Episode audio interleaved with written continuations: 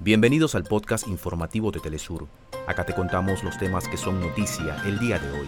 Comenzamos. Cuba empieza a recibir las delegaciones que asisten a la cumbre del grupo G77 más China, convocada con el propósito de reforzar la unidad entre los países miembros y acordar acciones colectivas para afrontar los retos más desafiantes para la humanidad. El presidente de Venezuela continúa histórica gira en China. Este martes arribó a Beijing, la capital del país, donde prosigue su agenda de importantes encuentros y acuerdos para consolidar los lazos de amistad entre ambas naciones. En un tren blindado llegó esta mañana a Rusia el líder norcoreano Kim Jong-un. El Kremlin confirma un encuentro con el presidente Vladimir Putin. Hasta acá nuestros titulares. Para más información recuerda que puedes ingresar a www.telesurtv.net.